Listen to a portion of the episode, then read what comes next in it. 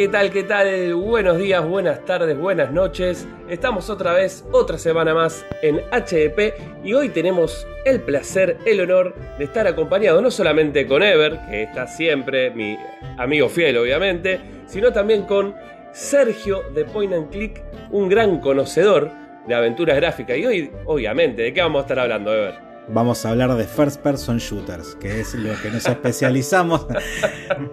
con lo que nos costó, o sea, es más difícil, nos costó más a nosotros traerlo a Sergio a que grabara con nosotros que a Tinelli llevar a Tyson en show match.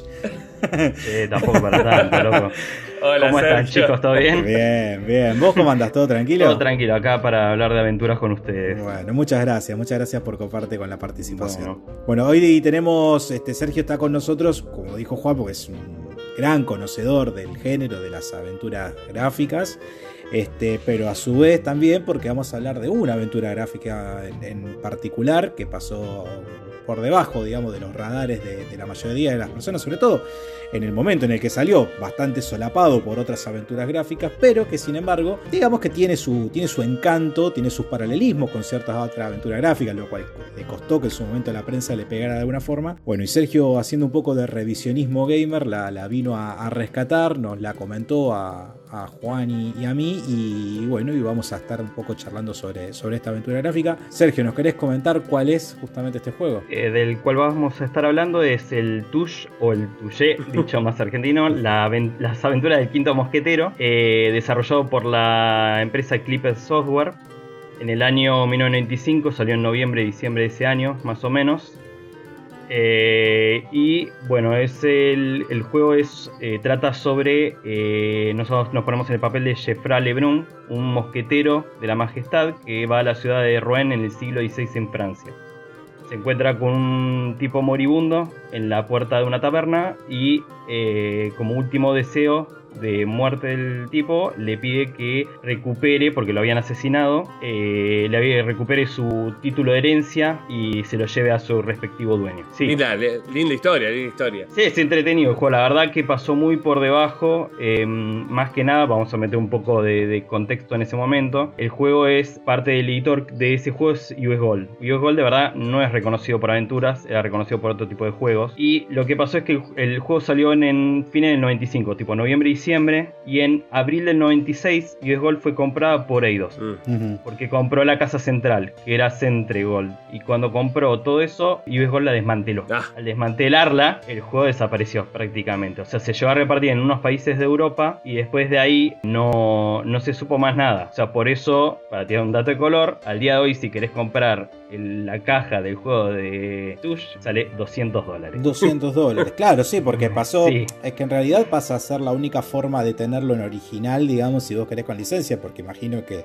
que si se perdió no lo podés conseguir en ninguna plataforma. No, porque, claro, porque pensá que la compró Eidos, que en ese momento compró esto que era Central Gold, que incluía US Gold y Core Design, que Core Design es el que hizo Tomb Raider, Ah. seguro que lo deben tener mínimamente. Sí. O sea que Eidos hizo un lindo juego en ese momento cuando compró estas empresas.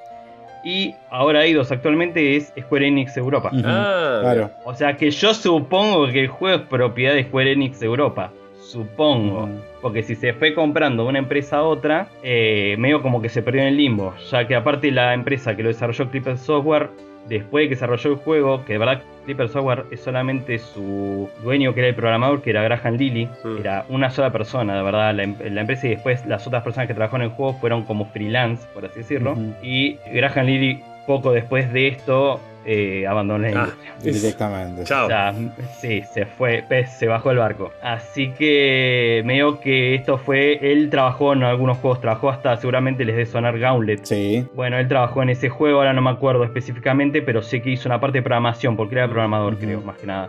Así que haber estado medio en esa parte. Y él trabajó en los 80 en muchas cosas. Y bueno, esto era como una especie de esta empresa, era como, una, como un proyecto propio secundario. Y contrató a varias personas para trabajar con él. Él se puso más que nada con eh, su amigo que era Paul, eh, Paul Cockburn, que es el que escribió la historia de Tush. Y él, entre los dos, fueron desarrollándolo. Y bueno, igual el grupo de personas que trabajaron en el juego fue muy chica, eran 7 8 personas más o menos. Más Bien después-. Sí, sí, bien chico, ma- no más de 10. O por alrededor de eso, y después la empresa que puso el doblaje, que de verdad las voces en el juego están bastante bien, que fueron igual pocas personas, porque el juego recicló mucho. Recicla, recicló voces, seguro que lo vieron, eh, recicló voces, recicla escenarios que lo usan como una broma, abrémoslo entre comillas.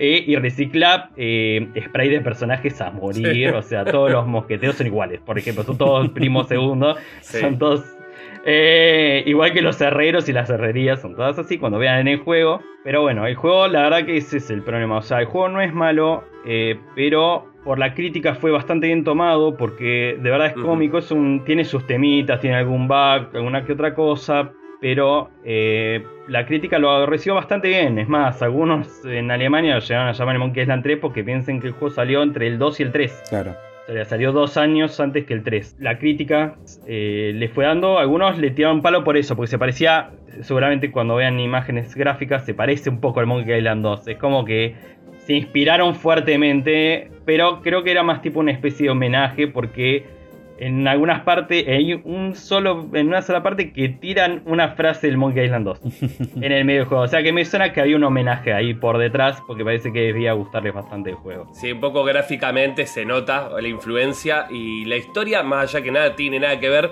eh, te puede llegar a parecer, eh, más que nada porque tenemos al a Guy Bruce que quiere ser un pirata y acá tenemos a su principal que quiere ser un mosquetero. Es decir, que tiene esa, ¿no? esa, esa, línea muy similar al, Monkey. Claro, aparte Jeffra es, tiene un poco de Guy Bruce, es como medio inocente, patán torpe, o sea, tiene todas esas cosas, es querible, pero al, al mismo tiempo se pasa de listo con todas las minas. en el juego vos tenés, de paso haríamos un dato más, eh, tenés a Henry, que es tu acompañante, que te acompaña durante casi todo el juego, y entre los dos se dan caña todo el juego prácticamente, cada oportunidad que hay. Y sí, es, es un poco, es como, es como decís vos, Juan, es como que eh, es un poco como que quiere ser mosquetero y que es el mejor mosquetero. O sea, hay un re aire de inspiración ahí, está en la misma más que nada. No, no quiero dejar de pasar un, detalle por alto, porque vos decías, decías que en Alemania lo, lo habían calificado muy bien al juego, les interesaba, o sea, le decían que era muy bueno. Y no es menor el dato, porque ¿te acordás, Juan, cuando nosotros hablamos con los chicos que hicieron la, Kelvin and the Famous Machine, este, los chicos de Blitz, nos comentaban de que uno de los países con mayor consumo de aventuras gráficas del mundo son los alemanes. Entonces, que a los alemanes les haya caído bien este juego con la cantidad, de, con el consumo que todavía hoy día tío, o sea, hoy día es uno de los mercados más importantes para las aventuras gráficas, no es menor, es como que vos decís, bueno, si triunfaste ahí, estás triunfando entre los más críticos, ponele, entre los que más les gusta el género. Eh, no, tal cual, eh, como decís vos, y te digo más, mira, un dato, otra cosa. Es tan fuerte la decisión de Alemania en lo que es aventura que por Alemania no estuvo el Indiana Jones 4 en aventura gráfica. No porque era un tema muy fuerte con los nazis y el público más fuerte que tenía eh, Lucas Arden en Europa era Alemania y como tenían que censurarlo tanto al punto de casi no poder lanzarlo en Alemania, sabía que les iba a afectar tanto el mercado porque a Lucas Arden en esa época le iba bien en Europa, no en Estados Unidos. En Estados Unidos ganaba tierra. Claro. Ellos tenían el mercado europeo. Si perdían Alemania, se iban al caño. Entonces eh, el juego se avanzó un montón el proyecto. Yo creo que he mostrado ya imágenes de cómo iba a ser, que tiene una estética muy parecida a lo que eran los gráficos del Full Throttle, los personajes.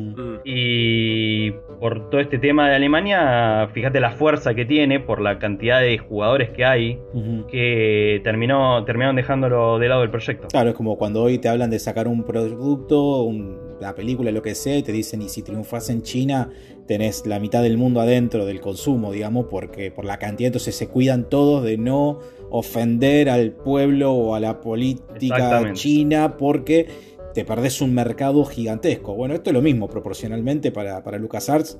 Fracasar en Alemania o que los bocharan en Alemania era perder en la mayoría de. en donde vos sabés que vas a vender todos los juegos que puedas llegar a publicar, justamente. Sí, obvio, viste, porque es, es así, esto se tienen que fijar, viste. O sea, igual el juego, ya te digo, este el Touché salió eh, principalmente en Europa, llegó a llegar a algunas unidades de Estados Unidos, pero fue tan poca, imagínate que fue tan poca las tiradas que el propio Graham Lilly, que era el dueño de Clipper, recibió solamente el CD de producción, nunca recibió el juego completo en caja. No. Porque nunca lo llevó a recibir entero. O sea, el chabón solamente tiene, le recibió el CD de producción y nada más. Vos me decías que estuvo muy pocos meses eh, en venta, ¿no? Y ponerle que estuvo de diciembre hasta abril. sí. no llegó ni a, ni a O sea, después debe haber, quedado, debe haber quedado algo. Eso fue lo que llegó- duró la distribución. Después deben haber quedado algunas unidades dando vuelta en los negocios, porque en esa época todo un poquito más lento. Sí, no es que las retiraron, una vez que quedó, quedó, pero. Pero sí, fueron seis meses de distribución, es muy poco, pero el juego había sido tan, tan bien aceptado por US Gold que les había gustado que ya les habían encargado dos aventuras de point and click más de comedia. Ah, Y hasta tenían nombre y fueron escritas. no. Y una y- se iba a llamar Alien Zoo y la otra se iba a llamar eh, Gats- eh, Gatsuit, creo que es. Y las tenían escrita la historia principal y todo, y después se pasó este y se fue todo al caño y quedaron en la nada. Quedó en la nada, mirá vos, eh, sí que está eso que alguien lo puede agarrar y, Y reflotar. Graham, Graham Lilly lo debe tener, probablemente guardado en su casa porque todo el estudio era en la casa de él en una oficina que tenía aparte ahí en Inglaterra. Ah, eh, es verdad, porque es un historia inglés. El... Es un estudio inglés, sí, sí, sí, es, son todos de Inglaterra. Por eso es gracioso que hicieron una historia eh, de unos ingleses hablando en francés que están en contra en guerra con los ingleses. Sí. O sea, pero bueno, fue como un poco como... Pero se sacaban la gana de burlarse de ellos De mismos, por lo menos sí, durante el juego. Sí, sí, sí, sí. sí. usaron un poco eso. Y también, bueno, gráficamente, eh, bueno, como decías, es muy similar a lo que es de Monkey Island porque ambi- eh, la, la ambientación también es similar, el, el- se puede decir, el- la, la gráfica, el dibujo. Pero la verdad que estéticamente es muy lindo ver a la París antigua, eh, cómo está bien graficado, se ve muy, muy lindo eso también. Sí, mira, todo lo que es la gráfica del juego la hizo una sola persona. Es- Le llevó un año y medio. Se llamaba Teoman Irmak. Y el tipo hizo todos los dibujos a mano. Y los fondos, que son muy lindos. lo- una de las cosas para mí más destacables de ese juego. Están todos pintados en acuarela. mirá vos. Mirá. Y después digitalizados. El chabón los dibujó cada uno a mano. Los pintó con acuarela. Y el tipo, como búsqueda personal, puso como prioridad el trabajo de luz sobre la pieza. Si vos te fijás, en serio el tipo se Sí, cuidó sí, sí. cómo entra el sol, cómo pega el sol, cómo se proyectan las sombras y se nota en cada escenario.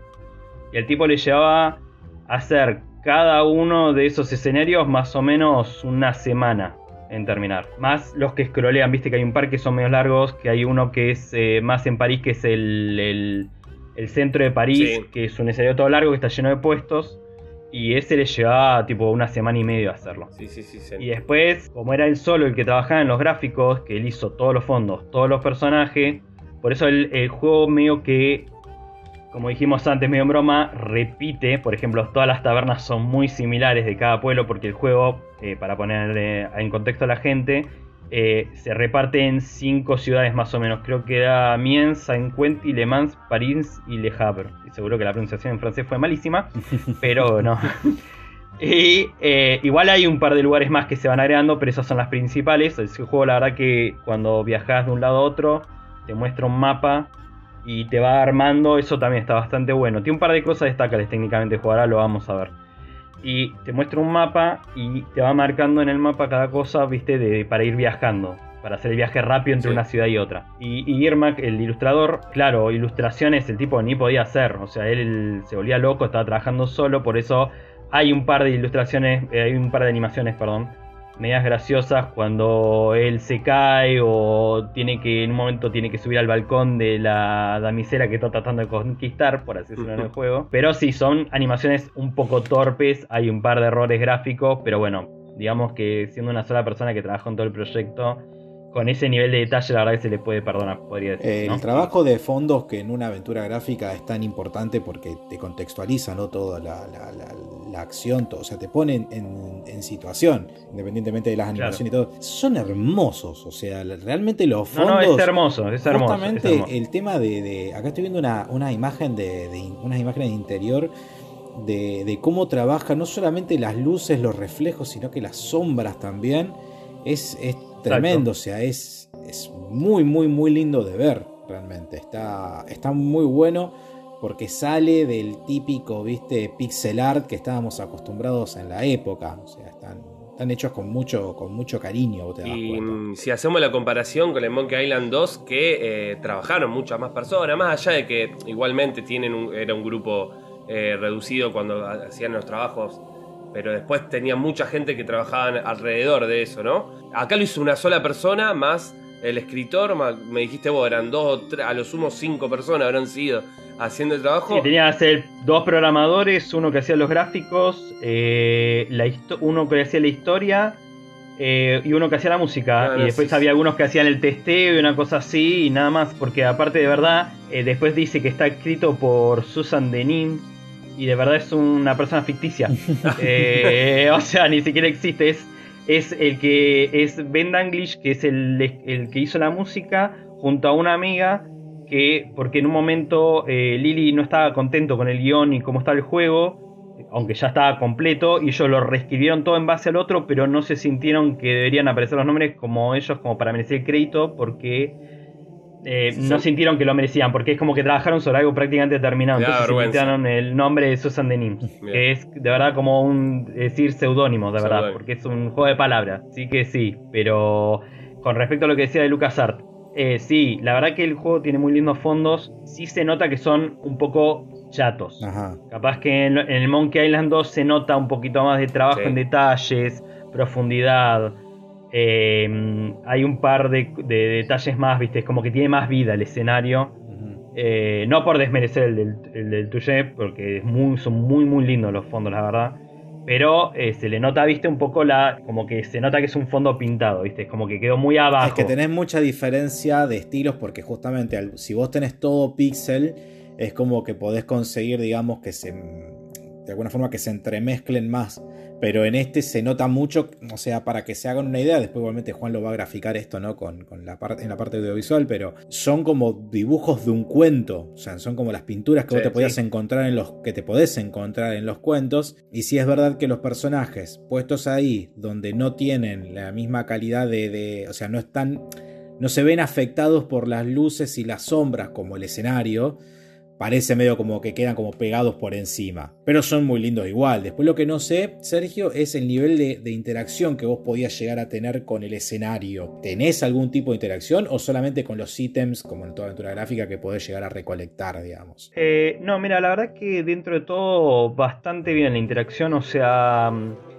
Eso es justamente una de las cosas técnicas que quería hablar. En el juego usan una especie de sistema parecido al Monkey 3, que es con el clic derecho, y el clic derecho te abre las acciones que tenés.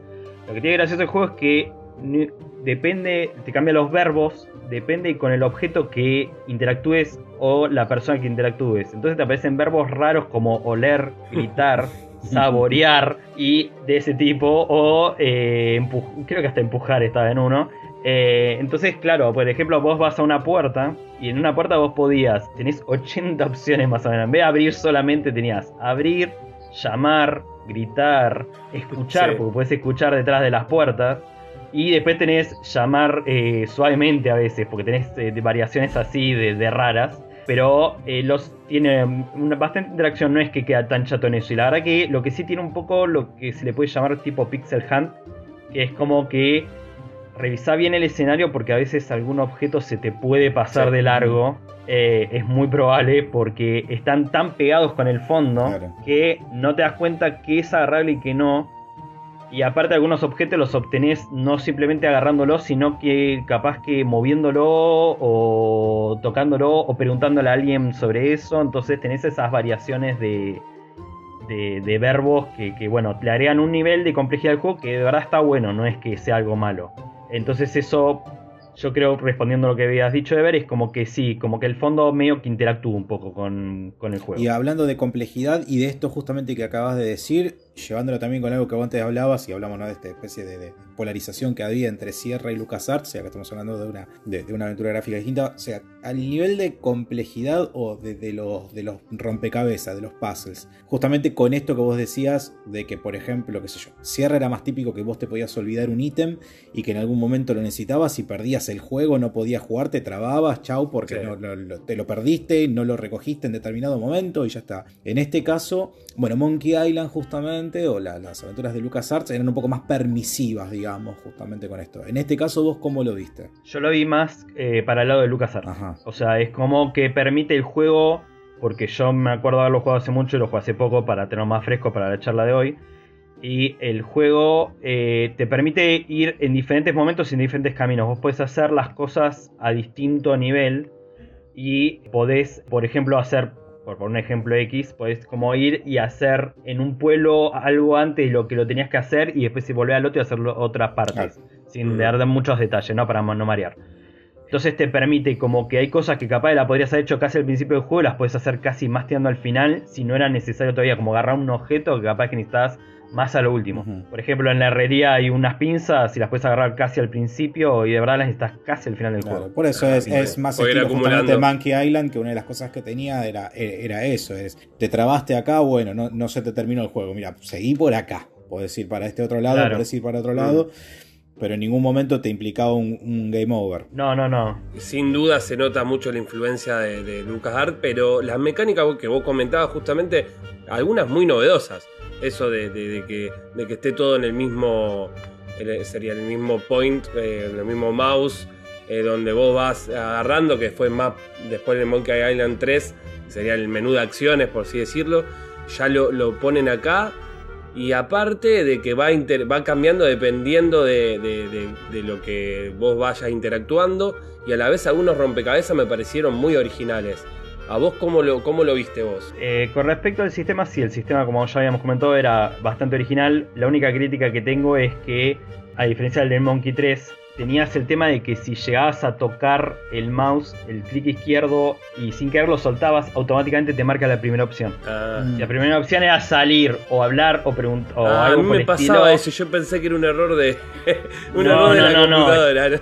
Claro, no, no, no. Entonces es un tema que se nota que era algo a mejorar. Ah, Estaba muy bien el sistema, era una buena idea, pero tendrían que haberlo puesto como que vos tocas y te flotaba o algo por el estilo, o te aparecía al costadito, entonces vos por error no lo tocabas. Ah, También lo otro que tenía diferente a la mayoría de los juegos de aventura, que al principio te va a costar acostumbrarte, es que la frase de despedida está primera, no es lo último. Mm. Viste que en los juegos normalmente vos tenés todas las preguntas y al último tenés el bueno, ya no quiero hablar con vos, me voy. Bueno, acá, si hablas por primera vez con alguien y pones la primera, automáticamente te dice, listo, chao, no quiero hablar más. Y vos te quedaste como, bueno, pero tenía preguntas para hacer y no pasó. Qué elección rara, ¿no? Eso fue una cuestión de, diseño, de decir, mirá qué originales que somos. Para mí porque son, son ingleses, para mí porque son ingleses, viste que ya tienen al revés los autos, viste, claro. volante a la derecha que hicieron lo mismo, pusieron Claro, claro, quisieron mandar una novedad y Después te acostumbras, después te acostumbras, pero sí, el, el, sistema de preguntas no es el mejor. Tiene las preguntas, tenés algunos puzzles con preguntas, con la parte de diálogo. Y después, cuando tenés más de una pregunta, te aparece una flecha muy ínfima. Todo esto lo comento para que lo escucha, para que ya se prepare para el juego. que tenés que prestar atención porque te aparece una flecha que es casi imperceptible prácticamente en el, en el juego. Y bueno, eh, ¿cómo se llama? Para que veas, para bajar las preguntas. Y después, con respecto a los puzzles, eh, las mecánicas están bastante bien, hay variedad de puzzles, eso está bueno eso. No hay tanto, hay de todo, o sea, tenés fusionar objetos, usar el objeto solo, tenés para hacer puzzles con preguntas, eh, o sea que dará que el juego aporta una cantidad variable de, de, de puzzles diferentes.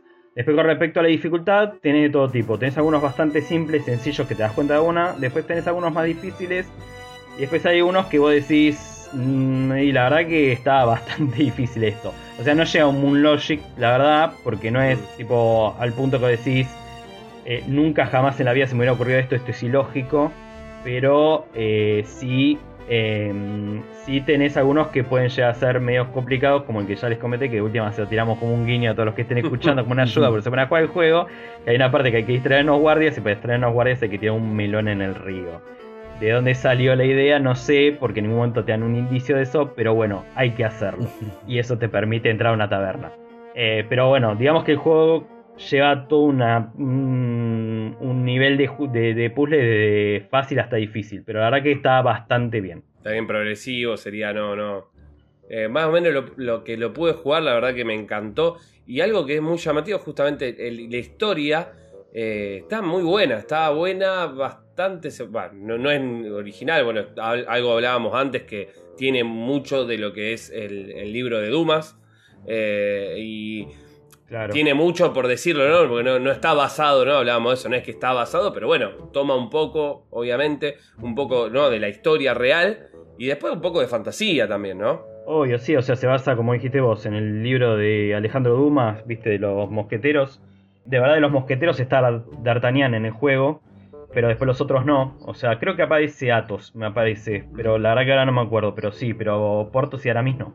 Eh, los cortaron, sé que no dio presupuesto. No había, eh, para Estaban para la continuación que nunca salió, capaz, ¿viste? Capaz que y capaz que era la idea. Igual el juego está basado en 1562, te lo ponen bien grande apenas se reinicias. Y los mosqueteros se ubican en 1625, que yo me fijé por duda. Y dije, ah, mira, esto es como que de verdad no sé un lo pusieron antes de la historia de Dumas. O sea, es como. Sí, sí. Lo, lo puso como varios, varios años antes. Así que bueno, pero está bueno que haya tomado eso. Y la verdad que me acuerdo haber leído algunas críticas en su momento. Y el juego, la verdad que decían que era digno de ser una historia de, parte de los mosqueteros. Porque la verdad que la historia estaba buena. Eh, los personajes estaban interesantes. Eh, estaba bueno que tenés a tu acompañante Henry todo el tiempo acompañándote, que aporta los diálogos y eh, que antes hablábamos de las mecánicas. Henry también sirve como una eh, bolsa extra de guardado. Puede cargar cosas que no querés tener encima. Mm. Entonces les podés dar objetos para que él cargue y te acompañe durante el camino. Y se los vas solicitando a medida que los vas necesitando. Lo más gracioso es que se lleva el cuerpo encima todo el tiempo. Eh, no sé cómo hace para cargarlo y meterse dentro del saco, pero bueno, eh, la magia de los juegos. La magia de las aventuras gráficas, además. Sí, sí, sí. sí, Hemos visto a Guybrush meterse con gigantes. Un perro. Un perro. O sea, la verdad que son los bolsillos. Yo quiero tener un bolsillo así, la verdad. Pero la verdad que el juego está bien. No sé, la verdad que si no hubiera sido por eso de que, que, justo compró una distribuidora, le podría haber ido bien.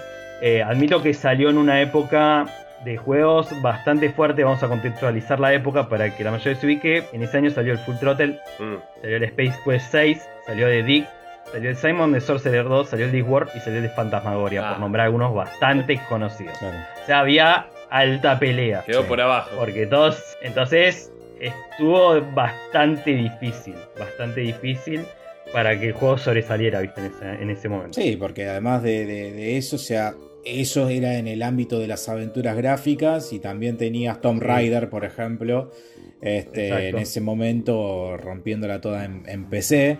En breve se iba a conocer Mario 64, en breve se iba a conocer Resident Evil, entonces también era como que viste las 3D. Por eso fíjate que de todas las aventuras que estuviste nombrando también hay distintos estilos, se fueron cambiando. Eh, actualizaciones, este, bueno, Fantasmagoria con el full motion video este que tenía raro hecho. Será también un poco eh, o sea, realmente si hubiera salido tal vez uno o dos años, con uno o dos años antes, seguramente. Sí, para mí sí, si hubiera salido un año antes, probablemente, o sea, hubiera eh, en ese año hubiera competido. No, de verdad, en el 94 hubo como un medio un agujero, o sea, hubo juegos, pero por ejemplo, si hablamos específicamente de, LucasArts, salió en el 93 el DOT y el Sana Max.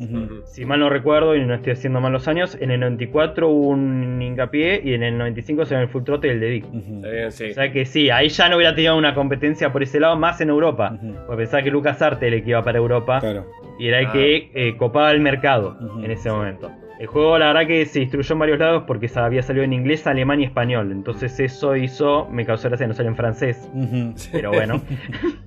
Pero bueno, se ve que no quisieron ofender a nadie allá. Y el juego, la verdad que sí, no, no, no, no pudo salir adelante por todo esto que pasó. Convengamos también que era justo la final de la época dorada, de la, lo, que se llamó, ¿no? La época dorada de las aventuras gráficas, fue justo la caída, ¿no? De, justo en ese año, 95, 96. Estaba un poquito antes, 97 fue más. Ahí fue, en 97 fue como que ahí ya se empezó a teclear porque empezaron a, las aventuras empezaron a tener cada vez menos presencia eh, ya mucha gente se estaba empezando a volcar para las consolas, ya estaba la Play 1, corríjame ustedes si me equivoco, para esa época. Entonces es como que empezó a haber muy poco interés con respecto al género porque se abrió tanto el abanico de juegos en esa época Eh, como nombraste vos, Sever, antes del Mario 64, ya empezaba a haber juegos 3D, viste, de plataforma, que empezó a copar mucho el mercado, mucho. Y los first person shooter, que también, ya también en esa época, era estaba el Quake, no sé si había salido ya Sí, ya, ya, creo que estaba Quake y, en Play, imagínate ya en el 98 tenías Resident Evil 2, tenías Metal Gear Solid, creo, Final Fantasy 7, o sea, fueron unos. Fueron... Arrasaron el mercado. Pero hablando del, mismo año, por ejemplo, Full Throttle no fue el éxito que se esperaba ya en ese momento. Eh, ¿no? Siendo más allá de que una aventura, una joyita para mí, eh, no fue lo que por ahí se, estaba esperando. De verdad, de verdad le fue mejor de lo que se esperaba.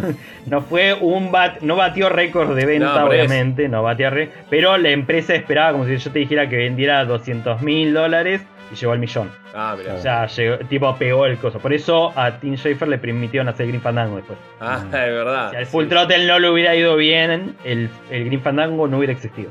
Así que tengo que agradecer que le fue razonablemente bien y eso dio el escalón para que Coso tuviera ese proyecto también completamente dedicado que le dieron libertad. Buen dato, bueno, pero igual ahí sí, en el Green Fandango, más allá de que también, yo creo que son juegos que, que le fueron mejor, mucho mejor ahora como culto, ¿no?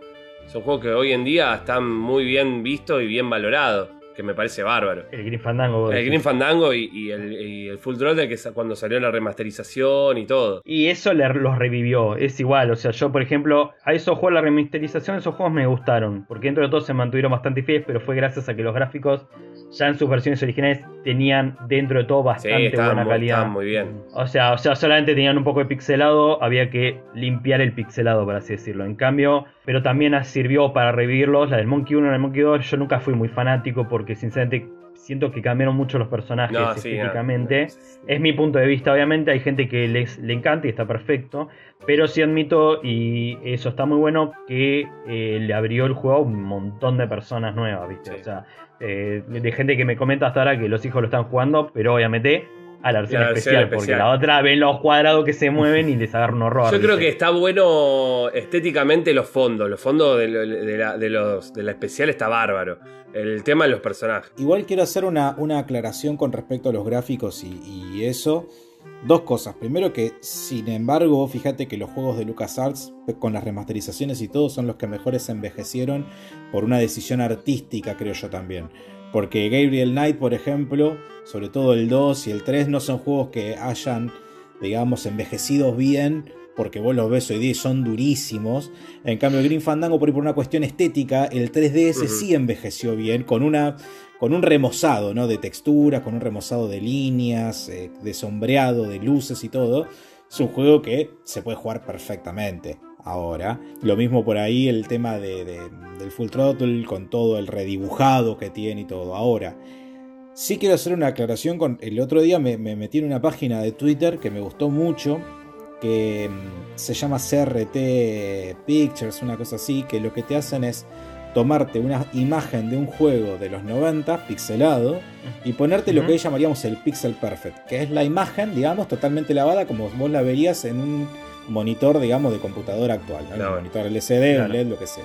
Y al lado te pone la misma imagen, pero del monitor, del televisor en este caso, con los skylines. Y realmente cuando uno piensa, vos no, pero vos no sabés lo que se veía esto. Y hoy los pibes te, te dicen, pero es un puñado de píxeles que forman un manchón. No es que uno solamente lo mira con el romanticismo de cuando uno era chico y los miraba y porque la ilusión. No, no, los monitores viejos, o sea, esos gráficos estaban hechos para que en esos monitores se viera mucho mejor de lo que vos lo ves ahora, porque sin ir más lejos te da la forma redondeada, te mejora las texturas, te mejora los sombreados, te mejora las luces, se veían mucho mejor antes esos gráficos. Claro, porque los monitores esos es como que completaban un poco lo que faltaba, como decís vos que redondeaba algunas imágenes por la forma de la matriz de punto que está formando la imagen. Claro. Entonces eso complementa un poco la imagen. Pero, como vos decías antes, voy a retroceder un poco porque me quedé una idea antes. El Green Fandango sí, para mí envejeció bastante bien porque, por una buena decisión artística. O sea, porque a comparación del Monkey 4, que trataron de hacer un 3D más eh, humanizado, hicieron este 3D más eh, caricaturesco. Bueno, no sé si tan caricaturesco, pero viste que son como exageradas las calaveras. Un universo distinto, sí. Yo, me parece que hicieron como un apartado gráfico Exactamente. Entonces es como que eso hizo que envejeciera re bien el juego para mí. Sí, sí, sí. Obviamente, como decimos, tiene sus píxeles, los fondos tienen eh, su, su- su cosa media cruda, ¿viste? Igual ahora creo que hay un proyecto que está, para comentar una cosa más, que está tratando de pasar por inteligencia artificial los fondos de Green Fandango viejos para aplicarlos en el juego viejo para que sean mejor, para que le saque ese blureado que tiene por culpa de la baja calidad que tenía en esa época de cuando transformaron las cosas. Y, pero bueno, todo eso sí, de a poco algunos gráficos te digo, el Gabriel Knight 2 no está tan mal, obviamente el video estaría re bueno, ni sé si sigue existiendo los originales de eso, hay que ver qué pasó. Eh, sé que existían y guardaron y después los remataron los, los props Mm. que se usaron para las filmaciones. Eh, eso se subastó todo. Eh, por lo menos quedó en los fanáticos. Y, pero el que sí envejeció mm, eh, medio feo es el 3. El 3 sí es terrible. el Gabriel Tra- Knight 3. Entre eso y el Moon Logic que tiene, la verdad que es, no, no es un juego para jugar. No, no, no. Y todo lo que fue 3D apuntando al realismo de esa época. Sí, volvemos a lo que nada. decíamos antes. O sea, uno puede recordar con mucho cariño los juegos de la primera PlayStation, de, de los primeros 3D. Sí. Pero andá a jugar hoy un Resident Evil de eso con el control tanque y sin, sin joystick analógico, que vos tenías que pararte, darte vuelta, apuntar para arriba, apuntar para El Alone- Ahí está, ese, es el nivel de dificultad, ¿entendés? Ese es el nivel de dificultad del juego. Claro, ahora. pero bueno, pero por eso, viste, ahí volvemos lo mismo. Ahí estamos romantizándolo. Vos decías, no, pero qué bueno que estaba Claro, así. obvio. Toma, jugalo ahora y lo revolé a saber dónde, porque no, no estaba Claro. tan Yo pienso que lo, yo pienso que más que lo- los juegos que están en pixel, algunos, ¿eh? algunos no. Pero eh, dentro de todo, el pixel envejeció bien. Fíjate que hasta el día de hoy se siguen haciendo juegos en pixel art. No es una técnica que se abandonó para nada. Obviamente, tienen mejores efectos, tienen, eh, eh, le ponen efectos de luces, de, de sombras, de niebla. Le agregan algunas cosas que obviamente levantan muchísimo más la imagen. Pero se sigue usando. Sigue sí, sí. art tranquilamente, ¿entendés? O sea, es, es, es una cosa que se sigue usando tranquilamente y que dentro de todo envejeció muy bien a comparación Hizo de otros una gráficos. pregunta que tengo, es si siempre se llamó pixel art o, o es algo más moderno. No, no, creo que siempre se Porque hizo. no, eh, es porque como digo, en su momento era, no había otra forma de hacerlo. Decir, era, era eh, pixel. Hasta donde yo tengo entendido, era pixel art. Siempre se le llamó así. Sí, siempre fue pixel Sí, art. sí, sí, sí, sí. Siempre se le dijo así y siempre lo, lo refirieron así. Hasta donde yo tengo la, la- la idea. Obviamente era.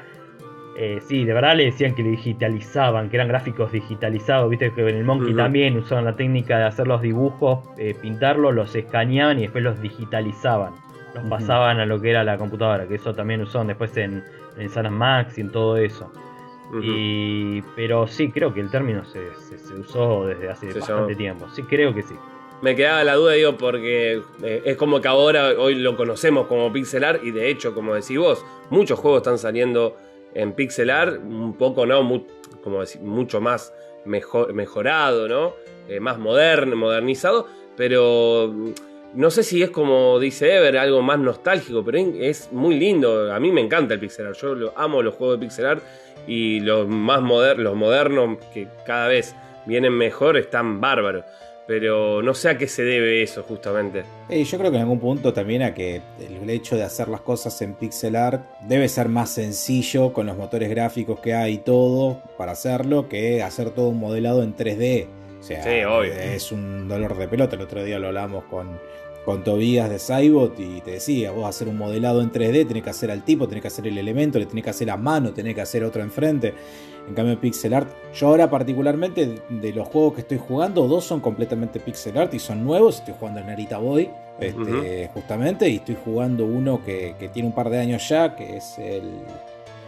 eh, ay, me sale la- el anterior. El Shakedown Hawaii, que es como una especie de GTA, digamos, en dos Ah. dimensiones, pero como el GTA viejo, digamos. Sí. Pero esto es un juego relativamente nuevo que es como un GTA, pero imagínatelo en la época de Sega.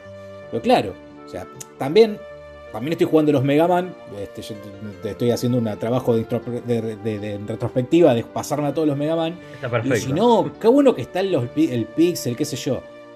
Ojo, con comernos la curva de que el pixel art actual es igual al pixel art de esa No, época. No. Porque No, vos lo ves y vos decís, sí, son píxeles, sí, se ven, pero primero, muchos juegos utilizan el filtro para hacerlo ver justamente más parecido a lo que lo veíamos nosotros y ayuda a que sea mejor. Y por otro lado, corren a 60 imágenes por segundo, hay 2 millones de cosas explotando en la pantalla. Obvio, obvio. Este, después cuando vos jugabas, había juegos muy lindos en la época de Mega Drive y de Super Nintendo, no lo vamos a discutir, o sea, de Zelda, el Donkey Kong Country, qué sé yo. Pero la realidad es que no eran ni en pedo como los juegos que vemos ahora. No, todo tiene un trabajo extra ahora, o sea, es como Mm. decís vos, o sea, sí, es, es otra cosa. O sea, de verdad hay algunos que todavía siguen haciendo algunos juegos pixel art un poco más a lo clásico. Yo creo que la gente, aunque le debe meter algunos efectitos de luz y eso, lo de Watchet Eye, son juegos todavía tipo pixel art, o sea, pero un poco más eh, refin- eh, refinados. Y ahí lo siguen trabajando. Y de repente, como decís vos, lo en el pixel es un poco más fácil de trabajar y también consume menos. Para una cosa que con el 3D, con el 3D sí es, es alto quilombo. Yo me acuerdo otro día estaba leyendo un artículo y hablaban sobre lo que era mínimamente, voy a decir esto, de, del problema de trabajar en 3D y decían el problema de la puerta. Y decían que se tienen que fijar Sí. en algo. Ah, ya te ubicaste, ¿no? Sí. Mm. Era Exacto. de cómo funciona una puerta. ¿Está abierta? ¿Está cerrada? Si la abro golpea algo. Cuando paso si cierra sola. Y te ponían 85 preguntas que tenías que analizar sobre una puerta por trabajar en 3D. De cómo trabajaba la física de la puerta. Y es un quilombo. El pixel se abre y se cierra. Imagínate lo que es, exacto, imagínate lo que es todos los elementos justamente Y, teniendo en y cuenta. que- y el tema es que eh, son cosas encima que te resacan del, del juego. Yo me, ahora que decirlo de la puerta me quedé pensando en la Resident Evil 8, justamente ahora, que vos llegás a una puerta, las puertas en los viejos Resident Evil, vos llegabas a la puerta y tenías animación de puerta Sí, que se abre, acuerdo, sí, sí, sí. Y ahora le agregaron esta cosa que a mí me pone muy nervioso, que es cuando Se vos vas a abrir una puerta, no, no, pero cuando vos vas a abrir una puerta, ni siquiera es que el chabón agarra y abre la puerta entera. La abre, la puerta se entera abre, frena el tipo y agarra con la mano y la empuja. O sea, como muy despacito. Y, decís, Y vos tenés a la loca atrás persiguiéndote, ¿no? Claro, y el tipo abre así y cuando la va a abrir la puerta, no, no la abre. La abre así despacito con la mano. Y esa cosa, si está bien hecha, a vos te remete, te genera tensión, todo. Ahora, si el loco hace así con la mano y atraviesa la puerta, por un Sí. regio bug que puede llegar a tener todo, a vos te rompió toda la atmósfera que vos tenías porque te quedaste pensando en, ah, mirá qué boludez. y encima te quedas pensando en, qué nabo, mirá qué mal que lo hicieron, viste, que te estás Sí. sentado así y decís, Y era un "No, pobre pibe que tuvo 10 días de, de- programando la puerta que se empuje con la mano. Claro, no vio a la familia, no vio el nacimiento, se perdió el nacimiento de su hijo, ¿me entendés? Porque está programando esa puerta de miércoles. Pero Es todo un tema. Pero bueno, volviendo al- a lo que fue la aventura gráfica y, y a este juego, al tuye o el tush, vamos a Sí. decirle. Vamos, vos decirle como que- quieras, sí. Sí, sí. La verdad que bueno, fue una joya que quedó. Sí, sí, yo, a- yo, si lo tengo que decir así en pocas palabras, recomiendo jugarlo. O sea, no lo dejen pasar, es un lindo juego, aparte está en español. Eh, eso, eso le aporta, asegura mucho, porque mucha gente siempre me viene y me dice que le recomienda algunas que estén en español porque el inglés se le hace un poco difícil. Y la verdad que tiene un buen humor, eh, tiene un final muy cómico y bien terminado, no tiene un final que decís que te deja sabor a, oh, qué feo final, no, la verdad que termina bien, eh, eh, de manera cómica y la verdad que sí, sí, es un juego que yo diría que no, no, no lo dejen pasar. Así que bueno, una joyita oculta que quedó ahí en el por estos problemas de ventas de empresas Y a la vez, bueno, opacada a lo mejor por otras aventuras gráficas que se hicieron en el momento, pero recontra recomendable. Yo también lo arranqué a jugar, no lo terminé todavía, pero lo voy a terminar y me encantó, me encantó. Así que a todos los amantes de la aventura gráfica se lo recomendamos. Sergio es un gran, bueno, lo vamos a recomendar ahora, eh, gran sabedor, ¿no? Conocedor, vamos a decir. Voy- yo me invento palabra para que Sí, sepas. sí, inventar, Yo porque siempre la invento- que no sé qué decir. Yo siempre invento Gran conocedor de aventuras gráficas eh, y Un bueno. creador tiene- de la web, me digo yo. Vamos a decirlo Sí, así. claro. Escarbador. Sí. Escarbador de la web, sabe, tiene tira datos increíbles, así que le recomendamos su, su cuenta de Instagram que es arroba point and click store, eh, donde ahí él sube siempre, eh, casi todos los días, o cuando puede, ¿no? Con lo Sí, que porque- pasa, ¿no? Obviamente, con el tiempo de cada uno. Hay que Eh, trabajar. pero datos, datos muy, muy zarpados de aventura gráfica. Y él, bueno, justamente nosotros hablamos, ya se- se- hicimos un vínculo de amistad de, de cuentas ya hace un tiempo.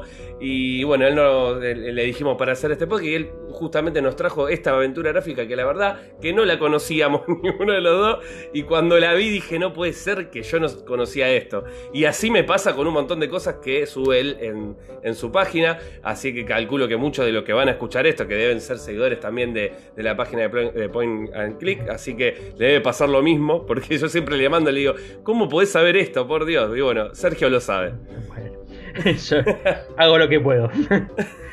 Por si les interesa adquirir, como nos dijo Sergio, la versión física se puede llegar a conseguir por 200 dólares. De este alrededor, juego. sí, más. No, de verdad, en este momento creo que no hay disponibles, pero cuando hubo estaba alrededor de 200 dólares. Y acá Barato. en eBay me aparece uno, Ajá. si lo querés comprar, por 190.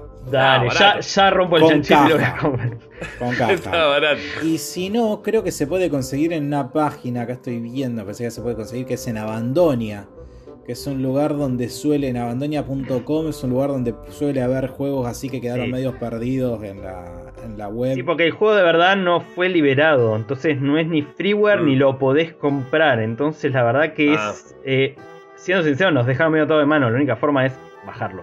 Porque... Sí, sí. Y por suerte y gracias a Dios la gente de Scan bien, porque si no fuera por ellos no lo podríamos conocer el juego ni jugarlo. eh, lo, lo adaptaron desde uno de los primeros motores. Que adaptaron el motor que justamente se llama Tush. Así que... Ah, Bueno, pero viste, esto es justamente lo que se habla muchas veces de, bueno, ¿y qué onda? ¿Se pueden mantener los juegos, la piratería, que esto y lo otro? Bueno, mirá, de otra forma posiblemente no hubiéramos podido hablar nunca de este juego. No, la verdad que no. Eh, no, no, no hubiera habido forma de rescatarlo. Así que lo pueden jugar por el Scum BM, bajándose la ROM. eh, que no es tan difícil de conseguir, la No, no, realidad, ¿no? No, Está no, no. fácil de Sí, conseguir. sí, sí, sí. No estamos alentando la piratería, pero en este no, caso. pero no en este queda caso otra. no queda otra. Justamente lo que decía, no va a quedar otra porque no lo van a poder conseguir. Si eh, pudiera nuevo. comprar, recomendaríamos comprarlo. Y convengamos en que si te vas a comprar la versión física, es muy probable que no tengas donde miércoles poner el CD. Entonces, comprate la versión física. Si tenés la plata para comprarte Claro. También. Te compras la versión física. Te bajás el emulador, que el emulador sabemos que es perfectamente legal. Entonces después te agarras, te sacas una foto con el juego físico y te metes a emular una ROM. Porque Claro. así es legal. Porque Es la si única podés- forma. Sí, sí. Si vos podés demostrar que vos tenés el juego, pero que no tenés soporte para jugarlo, tranquilamente puedes usar un emulador y una ROM. Claro. Seguramente que ahora hay un montón de gente que lo va a hacer y se lo va a comprar, van a ver, en físico. Sí, obviamente. Es, Así va- que- Salen todos corriendo. Sí, sí. Claro.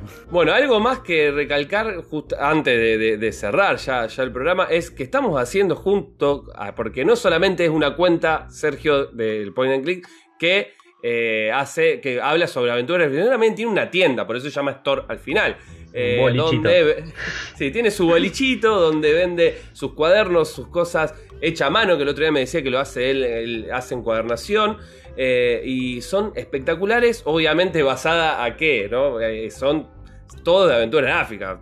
Justamente Claramente. estamos haciendo un sorteo, Ever, por si vos no sabías, eh, no de idea, temático de Monkey Island, donde se van a poder ganar dos cuadernos. ¿Sí? No uno, sino dos. Ahí me sale el stand adentro. Vos a lo mejor lo podés. que Dale, dale, dale. le sale muy bien a Sergio. Dos, do- uno uno, sino dos cuadernos. También tenés un mousepad y dos eh, mini print de todo temático de aventura gráfica. Y no solamente eso, sino también una moneda del Monkey Island 3, ¿sí? de, la, de la famosa Coinbird, eh, ¿no? De, de- en 3D, pintada a mano, que está espectacular. Así que bueno, recomendamos que el que está escuchando va, va a salir justo en la semana que va a sortearse, que va desde el domingo 6 de junio. Así que vayan ya a participar. Suerte a todos. Y bueno, Sergio, ¿algo más que nos quiera comentar de, de tu página? No, chicos, nada más les quiero agradecer por haberme invitado. La verdad que me gusta hablar de esto. Ya se habrán dado cuenta, ya por algo hice una Oh. cuenta específicamente. Eh, y la verdad que eh, lo que está bueno en este tipo de cosas es que se puede explayar muchísima más información de lo que puedo eh, volcar en una publicación de Instagram. Que, eh, viste, tampoco me puedo mandar una Biblia porque la gente no la lee. Eh, así que bueno, eh, les agradezco haberme invitado. No, total, eh, no, no hay problema y de hecho ya, te- ya lo dijimos, el otro día estuvimos hablando largo y tendido y que nos gustaría poder hacer otro capítulo en algún momento de otra cosa, obviamente, de aventuras gráficas, de qué vamos a hablar, si no, con vos. Así que eh, están las puertas No sabés, abiertas. Juan, capaz que le sabe, capaz que es un excelente cocinero. También, sabés, ah, boludo. bueno, es verdad, somos Hablemos de que podemos hablar Hago unos, hago algunos panes increíbles, les aviso. Listo, Bueno, es- hablemos de panes. Hablemos de panes, mirá, HDP, hablemos de panes. Ahí está, listo. Ya está, les conseguí otro, otro, nosotros, otro podcast. nosotros con HDP va para todo. Cuando quieran podemos hacer otra y un montón de aventuras de las que podemos hablar. Bueno, así que Bárbara, posta le digo, lo recontra recomiendo porque para mí es una de las mejores. Si nosotros hablamos, eh, habemos- hablamos siempre del podcast de, de modo historia, que decimos que es uno de los mejores eh, podcasts de Argentina. Para mí, eh, Sergio tiene, es uno de los mejores de cuentas de aventura gráfica de Latinoamérica y de habla hispana, te digo. Aunque él, no lo quiera, aunque él no lo quiera decir, yo te lo digo. La verdad que no sé si me lo merezco tanto, pero. no, no, pero sí, te digo que sí porque tenés datos que yo no lo he visto en ningún lado. De hecho, mucha gente te lo debe decir. No, creo que yo sea el único. no, no, bien, bien. Sí, sí, por eso te también agradezco, agradezco a la gente que sí se acerca a comentarme, a agradecerme y tirarme, viste, de amor. La verdad que eso a mí me gusta y se acercan eh, de acá y se han acercado de afuera también, de, porque me sorprende que vienen personas que hablan en inglés y en francés. Eh, así que pasa.